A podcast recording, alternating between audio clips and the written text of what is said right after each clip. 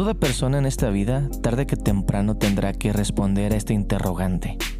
¿Qué haré con Jesús? En el capítulo 18 de Juan podemos identificar a varios personajes y diferentes grupos de personas a las que se les presentó la oportunidad de conocer a Jesús.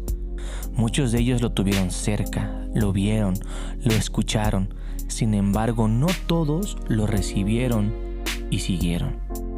¿Qué hicieron con Jesús? La respuesta a esta pregunta determinó cómo quedarían plasmados en la historia, pues nuestra historia será determinada por lo que hacemos con Jesús en nuestras vidas. El primer grupo de personas que encontramos es la turba. Son aquellas personas que se dejan guiar por el ambiente. Pues dice la historia que llegaron hombres dirigidos por Judas para aprender a Jesús. Ellos realmente no tienen una postura definida. Son los que llamaríamos los indecisos. Lamentablemente los indecisos terminan siendo influenciados por aquellos que rechazan a Jesús y por lo tanto terminan no aceptándolo.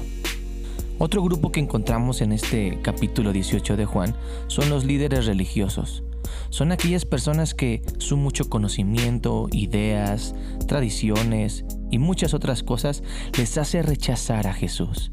Y cuando lo tienen cerca, solo se dedican a juzgarlo, a resaltar lo que no les gusta de él.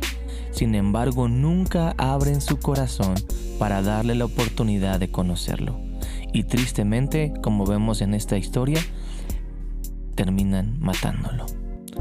Por último, encontramos a un grupo de hombres y mujeres que no son perfectos, pero su gran acierto fue decidir creerle a Jesús y creer en Él, los discípulos.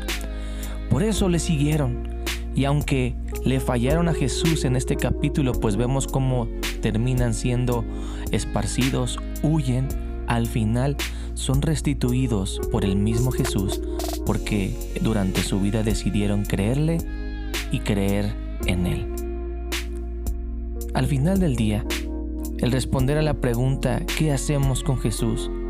nos direcciona a ser del grupo de los indecisos, de aquellos que rechazan a Jesús o de aquellos que lo aceptan.